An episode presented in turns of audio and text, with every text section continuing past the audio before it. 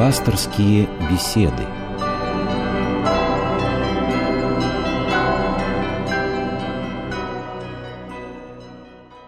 Здравствуйте, дорогие радиослушатели. Сегодня в нашей студии священник Георгий Рябых. Здравствуйте, дорогие радиослушатели. Сегодня у нас опять программа по письмам. А начать хотелось бы с одного сердитого письма из Нижнего Тагила от Агибениной. А, очень неразборчиво написано имя отчество Л.И. Л.И., да, в письме непонятно, а, какое имя. Радиослушательница. Да, ну вот наша радиослушательница из Нижнего Тагила пишет. «Церковь стоит на русской земле, и в ней должны быть только русские боги. Только так и не иначе». Угу. Собственно, в этом письме содержится критика христианства и э, утверждение русской веры. Отвечая на эти замечания радиослушательницы, я хотел бы сказать, что христианство – это не национальная религия. Христианство обращается к любому человеку, независимо от его национальности, от его пола. Апостол Павел пишет, что во Христе нет ни Эллина, ни Иудея. Таким образом, христианство обращается к человеку как таковому. И если мы возьмем француза, жителя Африки или Южной Америки, то послание Христова, оно адресовано к любому. И наоборот, христианство видит в этом свою силу. А вообще среди молодежи распространены сейчас такие воззрения? Вы знаете, вот в письме нашей уважаемой радиослушательницы есть и такой пассаж, в котором она характеризует христианского Бога, то есть то, как она считает, христиане верят в Бога. Я вот хотел бы процитировать этот, э, этот кусочек. Конечно. Бог, Бог, слово Бог в кавычках, это сильный злобно-мрачный микроб, его задача смерть. А сколько у него развелось сейчас служителей, обслуживающих смерть, живущих на горе, хищник с восклицательным знаком. И вот, собственно, на таком представлении о Боге, вероятно, радиослушательницы выстраивают свое представление. Я на это могу сказать только то, что вот христианство так не учит. То, о чем говорит радиослушательница, это ее собственные представления или представления, которые она, видимо, прочитала э, в книгах, э, посвященных сравнению христианства и дохристианских верований э, древних славян. Хотя ни в одном произведении христиан христианском, и уж тем более э, в Евангелии и более широко в Библии, вы не найдете такого представления о Боге. Более того, я хочу сказать, что смерть христианством рассматривается как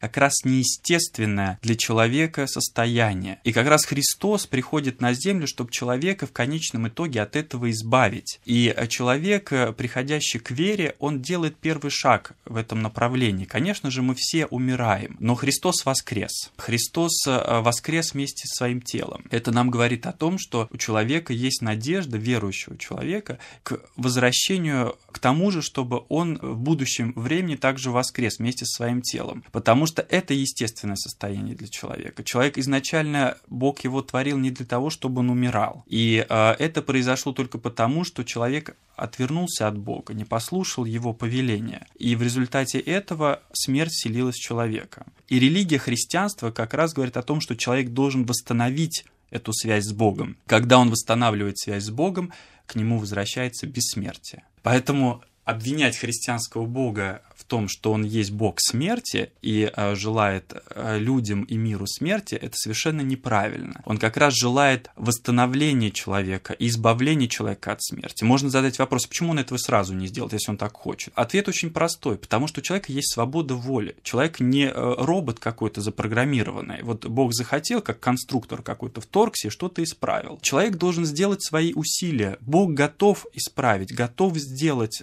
со своей стороны все необходимое. Но нужно чтобы человек этого захотел. Когда человек этого желает, Бог делает ответный шаг. И вот это очень важно. В этом и состоит, можно сказать, суть земной жизни христианина.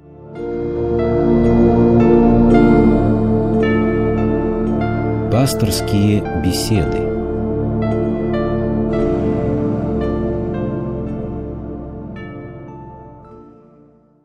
Наставление сыну, просит одна наша радиослушательница. Вы знаете, вот как раз только мы сейчас говорили о предыдущем письме, женщина, написавшая это письмо, ее проблема, как я вот считаю, заключается в том, что она как раз мало знает о христианстве. И я думаю, что э, большая проблема современного человека, что он как раз мало знает о христианстве. И он мало стремится к тому, чтобы о нем узнать, э, к сожалению. Оно для него предстает прежде всего в такой некой внешней оболочке. Это соблюдение постов, хождение в храм, да. молитву утром, вечером. Обряды. Поощрение, да, то есть обряды. Вот такая обрядовая сторона. И молодой человек, сталкивающийся вот с этим внешним проявлением христианства, он, конечно же, понимает, а что это за такие цепи, которые его должны сковать? Почему он должен вместо того, чтобы в воскресенье поспать подольше, он должен идти в церковь? Почему в субботу вечером он должен идти в церковь вместо того, чтобы пойти в ночной клуб? То есть возникает множество вопросов о смысле всего, всех этих обрядов. К сожалению, мы часто, вот приходя к вере, мы стараемся э, молодому поколению навязать эту внешнюю сторону, без объяснения смысла, содержания сути.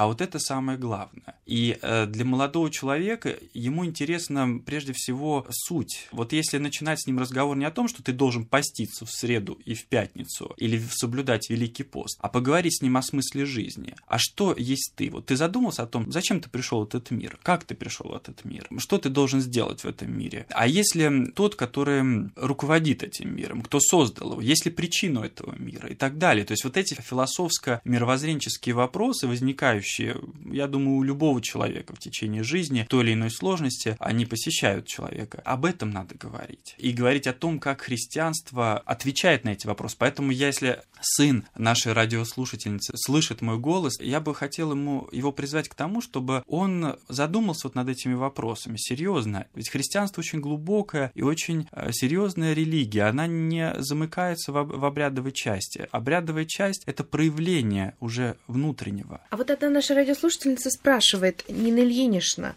Почему поминки в день похорон 9,40 дней и год? Это что, соблюдение обряда? Здесь отражаются представления христианства о посмертной участи человека. Я бы даже назвал еще первый этап, это три дня. Каждый из этих сроков, он отражает определенные этапы, которые душа проходит после смерти. А смерть, что такое смерть с христианской точки зрения? Это разделение целого души и тела. Человек личность состоит из двух частей – духовной и телесной. Вот смерть – это разлучение одного от другого, в этом ее неестественность. Человек, естественно, должен пребывать в цельности. Тело, как мы знаем, оно истлевает, оно превращается в прах со временем, но душа человека остается. А душа что такое? Это мысли, это чувства, которые человек скопил за свою жизнь. Тот багаж, который человек с собой берет, который с ним остается. Первые три дня по воззрениям православной церкви душа человека находится на земле. Она посещает те места, которые она когда-то видела в своей земной жизни, к которым она прикипела. И э, в течение этих трех дней душа находится на земле.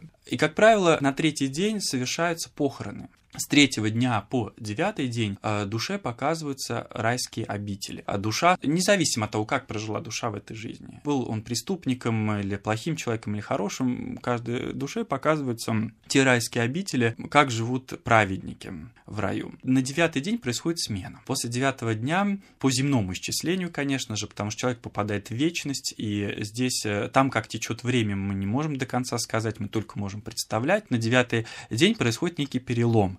После э, вот этих показа райских э, обителей душе предстоит взирать на обители ада. И вот в этот переломный момент, поскольку воззрение на обители рая, оно приносит радость, веселье человеку, то вот как раз другое созерцание, оно может принести очень серьезную боль и страдания. Поэтому в девятый день особо важно помолиться о человеке, чтобы э, наши молитвы, наша любовь к нему, она подкрепила его силы. И взирая на то, что ждет грешников, человек не убоится боялся, не устрашился, его душа не ослабла. Вот поэтому мы в девятый день молимся. И затем сороковой день особая сугубая молитва, происходит суд, частный суд. Душа приводится пред лице Бога, и Господь совершает свой суд над конкретно вот этой душой, где она будет находиться до второго пришествия Иисуса Христа, то есть до страшного суда, когда будет судиться все человечество окончательно. Не только человечество, но и падшие ангелы. На сороковой день Господь выносит э, свое определение, доводит его до души. Я хотел бы здесь особенно подчеркнуть. Я произносил каждый раз слово молитва. Вот это самое важное. Не застолье, не то, сколько мы людей позовем, не то, как, какой мы стол накроем, что на него поставим. Не это главное. Главное то, чтобы мы помолились за человека. В эти дни особенно посетили храм, заказали панихиду. Если этот человек совершил грехи в своей жизни, то Господь по своей милости, по вот нашим просьбам, по нашей молитве, Он может человеку это простить. Вот в чем смысл молитвы за, за человека после смерти. Ну и год, собственно, это, это воспоминание, вот прошел некий год, замкнулось кольцо, и поэтому о человеке вспоминают, что вот в этот день он представился год назад, а опять же сугубая молитва, если то, что мы не знаем, где человек оказался, мы не можем предрешать суд Божий, и, и конечно же, мы вот должны в этот день помолиться. Еще празднуют третий год также. Но, собственно, вот эти дни, особое поминание их не означает, что в другие, другие дни года и в последующие годы человек не должен вспоминать э, об ушедшем да. из этого мира.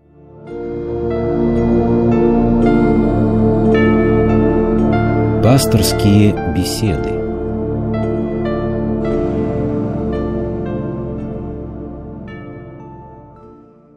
Отец Георгий, а коль уж мы заговорили об обрядах, нужна ли в храме табличка, означающая, что нельзя вот для женского пола ходить в брюках и что нужно покрывать голову платком, пишет наша радиослушательница. Да, вообще этот вопрос стал еще в начале 90-х годов и до сих пор он остается актуальным, потому что много новых людей приходит в храм, и наоборот, э, э, конечно же, церковь только это приветствует, и для всех открыты двери, но не всегда так бывает, что вот э, благожелательно встречают людей во многих храмах, в некоторых храмах, не могу сказать во многих, в некоторых некоторых храмах, когда женщины, одетые в современном стиле, решили вдруг зайти в храм приходят, э, иногда не попадают э, на богослужение, иногда это храм пустой, но тем не менее они э, в любое время могут получить такое замечание о том, что То вот... есть делают им замечание, Да, делают, да? делают. До сих пор это продолжается, есть такое, хотя и святейший патриарх вот неоднократно говорил, чтобы священники проводили на местах такую работу с своими прихожанами, ни в коем случае делали такие серьезные наставления о том, что вот нельзя людей прогонять, нельзя им выговаривать, надо их с любовью встречать, объяснять им что-то, какие-то правила поведения в церкви. Но ни в коем случае, конечно же, не кричать, не отдергивать, не бронить. Это все неправильно. Это не по-христиански, не по любви. А должна быть табличка, вот предупреждающая человека? Как правило, вот знаете, они существуют сейчас. Вот в больших храмах, э, куда приходят большие потоки людей, например, в храме Христа Спасителя, в храмах на Красной площади, то есть где большие вот потоки людей проходят, масс, туристических масс, да, то висят сейчас таблички. Вы можете увидеть, они очень такие забавные забавно это э, как рисунок, потому что неизвестно же, кто иностранец придет или русский человек. Там нарисована короткая маечка такая, или да, перечеркнутая, или шортики нарисованы, они перечеркнуты. Да, как правило, рядом фотоаппарат перечеркнутый да. и мобильный телефон. И мобильный телефон, вот mm-hmm. совершенно верно. А для чего женщина должна прикрывать голову? Елена, знаете, э, речь идет не только о платке и не только о женщине, я бы так сказал. То есть это более широкий вопрос, вообще и для мужчин в том числе. Это вопрос следующий: как мы должны одеваться когда ходим в храм. А, Начнем с того, что вот для Бога не важно, в чем находится человек, а, как он выглядит. Если кто-то мне будет возражать, я приведу пример из жития Марии Египетской, которая в пустыне была вообще без одежды. И действительно она молилась Богу горячими слезами, без ничего в чем родила мать. И Бог ее принимал, и она стала, более того, она святой стала и почитается особенно в православной церкви. Вот для нашего спасения, для Господа Бога, неважно, в чем мы находимся, есть такое понимание, что в райском саду тоже одежды не было никакой. Не для Бога нужна одежда а она нужна для наших взаимоотношений друг с другом. Чтобы не отвлекать от молитвы. Да, поскольку все-таки храм, храм – дом молитвы. Мы приходим туда совершенно для определенных целей, для того, чтобы помолиться, чтобы отрешиться от всего мирского, для того, чтобы на определенное время дать возможность душе предстать пред Господом, ничем не отвлекаемыми, ничем не беспокоимыми. В этом одна из целей нашего прихода в храм. Человек, приходящий в храм для этого, он, конечно же, должен уважать и своего ближнего. Напомню, что заповедь любви к ближнему Господь Иисус Христос поставил на второе место. Первая – любовь к Богу, а вторая заповедь – любовь к ближнему. Представьте, действительно же легко представить, если пришла какая-нибудь молодая девушка, красивая, с красивой фигурой в храм, и она стоит тут, молится. Ну да, конечно же, э, ее Бог принимает, и Господь ее не отвергнет, и свечку ее примет, и молитву ее примет, все он примет. Но каково будет, например, окружающим людям, например, мужского пола, если они зайдут, и вместо того, чтобы вот сосредоточить свои мысли на Боге, они вот будут э, рассматривать эту девушку. Это что, соблазн? Конечно же, просто человек должен это осознать, да, что вот не только он один находится в храме, он не должен создавать такую э, ситуацию, такие условия, чтобы чем-то их вести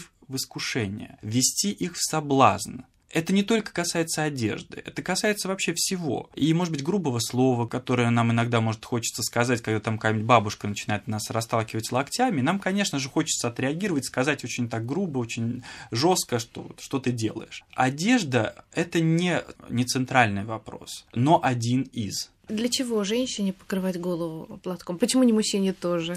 Вы знаете, вот что касается, э, почему женщины должны покрывать э, э, голову платком, а вот мужчины, они не должны покрывать голову ни при каких условиях. Даже если в храме 20 градусов, то вот женщина находится в более выгодном положении, я имею в виду градусов ниже нуля, женщина находится в более выгодном положении, чем мужчина, потому что мужчина не имеет права одеть в храме головной убор. То есть для него тоже есть запрет. Вот в Священном Писании такого однозначного ответа на это нет. Хотя есть э, у апостола Павла, есть в одном из его посланий такие слова, что женщина должна, э, когда она находится в храме, когда женщина молится, должна быть покрыта. Это знак послушания Богу и своему мужу. Таким образом, покрывало для женщины означает ее послушание Богу и своему мужу. Крестик из осины. Вот. А, вот моя знакомая носит крестик из осины, потому что осина помогает от сглаза и от порчи. Сглаза и порчи да. Да. Каждый православный христианин должен задумываться о том, почему он носит крестик мы не должны носить крестик механически. По традиции, по привычке. Это вот к слову о том, когда мы поднимали в начале нашей передачи эту проблему обрядовости. Да.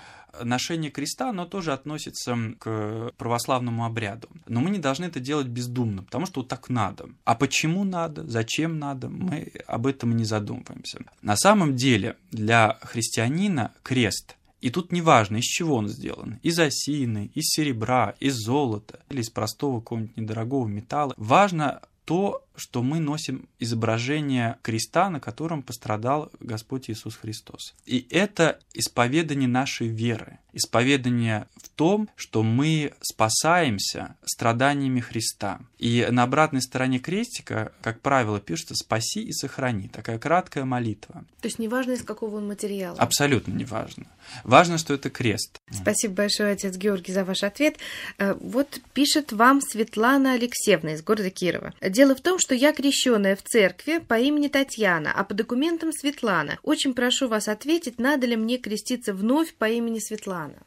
Отвечаю на вопрос дорогой нашей радиослушательницы Светланы, а в крещении, святом крещении Татьяны следующим образом. Креститься второй раз не надо. Мы веруем в единое крещение, то есть в одно единственное крещение. Смысл крещения не в том, чтобы человеку дать имя, а смысл в крещении состоит в другом, в духовном рождении. И человек, принимая крещение, таким образом становится членом церкви. То есть имя тут... Имя не важно. Если человека крестили с другим именем в светской гражданской жизни, жизни он будет вступать, вот как в данном случае под именем Светлана, в духовной жизни, то есть на исповеди, при причастии, он называет свое имя, полученное в святом крещении. То есть записки подавать на имя, полученное да, в святом конечно, крещении. конечно. То есть вся церковная духовная жизнь, предполагающая упоминание имени, предполагает, что человек использует именно вот имя, полученное в крещении.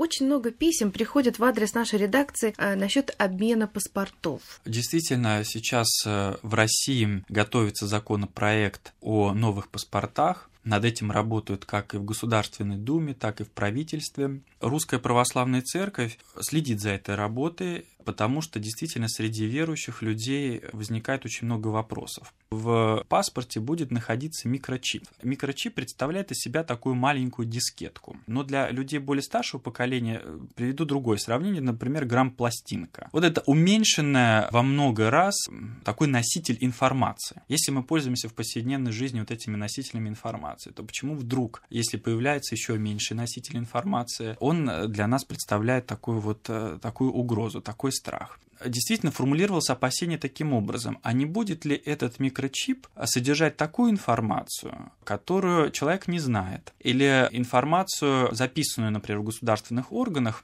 которую бы человек не хотел разглашать и так далее. То есть будет содержать некую личную информацию, неизвестную человеку. Закон совершенно четко будет говорить о том, что такой информации не может быть. На этом микрочипе может содержаться только та информация, которая находится в паспорте. Э, поэтому у человека есть законодательная гарантия. Угу. Другое опасение формулировалось следующим образом. Не будет ли каких-то знаков сатанинских или, может быть, трех шестерок, которые можно было бы сравнить, э, сказать, что это печать антихриста. Вот таких э, графических изображений тоже не будет, потому что тот дизайн паспорта показывали представителям церкви, и они имели возможность посмотреть, чтобы вот с этой точки зрения образования э, все было корректно и правильно. Во всяком случае, русская церковь э, наблюдает за тем процессом, за той работой, которая ведется. И ее результаты, они э, действительно представляются на суд церкви для того, чтобы вот максимально сделать так, чтобы, с одной стороны, обеспечить современными средствами контроля за пересечением гражданами границы государства или для того, чтобы паспорта не подделывались, а вот как далее. раз радиослушательница спрашивает, зачем это нужно пенсионерам, если мы за границу ездить не собираемся? Нам это нужно паспорт только для получения пенсии. Ну вот как я сказал, что это еще и а, средство, которое помогает а, исключить подделку, легкую подделку паспорта, чтобы человек не мог себя выдавать за другого человека, например, сменив фотографию в паспорте, таким образом став другим гражданином. Если он попадает с подобным паспортом на какой-то пункт контроля, например, милиция его останавливает и проверяет, а что написано на этой дискетке, вот этой маленькой. И они видят, что там совсем другая фотография, другого человека. И она не совпадает с той фотографией, которая находится в паспорте. Вот для, э, для того, чтобы избежать вот этих подделок и махинаций с документами, вводятся вот такие э, современные средства контроля. И они действительно не представляют угрозы. То есть это не сатанинские... Сатанинская печать, она возможна только на, на сердце человека, на его разуме. Тут вот женщина написала, написала, что ей угу. дали участок, две шестерки. Не знает, что делать. Вот, вот эти вообще суеверия. Или на машинах, на автомобилях, знаете, номера ставят да. вот три шесть. Кто-то просит специально это сделать, а кто-то наоборот увидит и боится сразу. И... Я думаю, когда вот мы говорим о числе 666 и вообще о шестерках, то нужно разделять несколько подходов. Есть люди, действительно, как вот вы сказали, которые специально хотят э, э, получить такой номер, и чтобы его показывать, вот кого-то даже пугать, кого-то так вот показывать, какой я смелый, что я да. этого не боюсь и так далее. Или же те, которые действительно верят в это число и считают, что э, у нас есть такие тоже люди, поклоняющиеся э, дьяволу, и они намеренно используют это число для того, чтобы как-то себя обозначить свою вот э, свою веру, так скажем. Вот это, эти подходы действительно, когда человек использует намеренно это число, они с христианской точки зрения не могут быть э, как-то рассматриваны в положительном ключе. Конечно же, это все, это борьба, это тоже некая такая борьба с христианством. Но число, само число как номер, шестерка, вот боязнь числа 666, она приводит к тому, что человек просто начинает бояться цифры 6. Но я хотел бы напомнить, что вот э, в апокалипсисе Иоанна Богослова написанном в конце первого века святым апостолом Иоанном, он писал по-гречески. И в его тексте тогда в традиции цифры обозначались буквами. И 666 имеет обозначение буквенное, буквами греческого алфавита. Вот как. Более того, в русской традиции такое существовало вплоть до Петра Первого у нас э, все цифры обозначались буквами. И э, когда человек читал текст апокалипсиса, то перед ним были прежде всего не цифры как количественное, как обозначающее количество, а перед его глазами были буквы. Там, где Иоанн Богослов приводит в апокалипсисе эти, э, эти буквы, эти цифры, 666 число, он говорит, что они помогут верующим считать имя Антихриста. То есть он дает некую подсказку, некую помощь верующим, которые будут жить в будущем, чтобы они легко вот по этим буквам, цифрам могли определить, э, кто будет антихристом. То есть это суеверие. Вот ск- скорее, когда мы вкладываем нечто в цифру саму, как количество, это суеверие. Когда мы начинаем само измерение, это 66, 6 бояться этого числа, это обычные цифры, это обычное исчисление а 13? количества. Ничего не связано с цифрой 13, вот такого такого, чего можно бояться?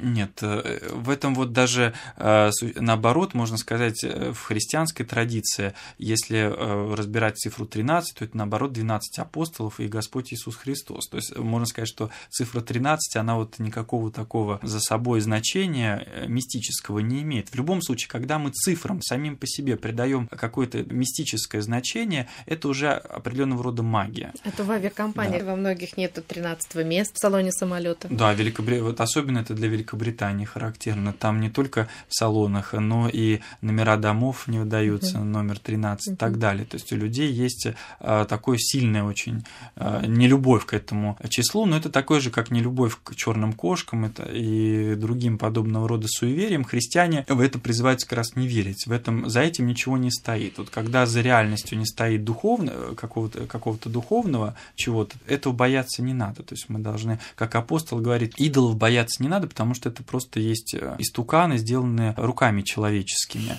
А сила Божия, она происходит от молитвы, от обращения человека к Богу. И ничего человеку не повредит, если он будет всегда с Богом и уповать на Бога и молиться Богу. Спасибо большое, отец Георгий, за ваши ответы на письма радио наших радиослушателей. Напомню, дорогие радиослушатели, что сегодня в нашей студии был священник Георгий Рябых. Спасибо большое радиослушателям за письма, которые они пишут в адрес передачи. Э, мы вот посвящаем специально время для того, чтобы их рассмотреть, э, чтобы ответить на волнующие вопросы, потому что действительно это, это те вопросы, которые волнуют многих людей. И вот я знаю, даже лично вы отвечаете на некоторые письма. Да, если, если приходят э, в адрес передачи письма, не затрагивающие какие-то личные жизненные обстоятельства или проблемы отдельных людей, то, конечно же, вот не только я, но и вот все участники передач, пасторские беседы, священнослужители, мы стараемся ответить на поступающие вопросы. Иногда, может быть, с некоторыми задержками, поэтому просим прощения у наших радиослушателей за это, потому что я это говорю к тому, что если люди не получают долго ответов, это не значит, что им не ответят, но просто э, через какое-то определенное время. Спасибо, Спасибо, всего доброго, до свидания.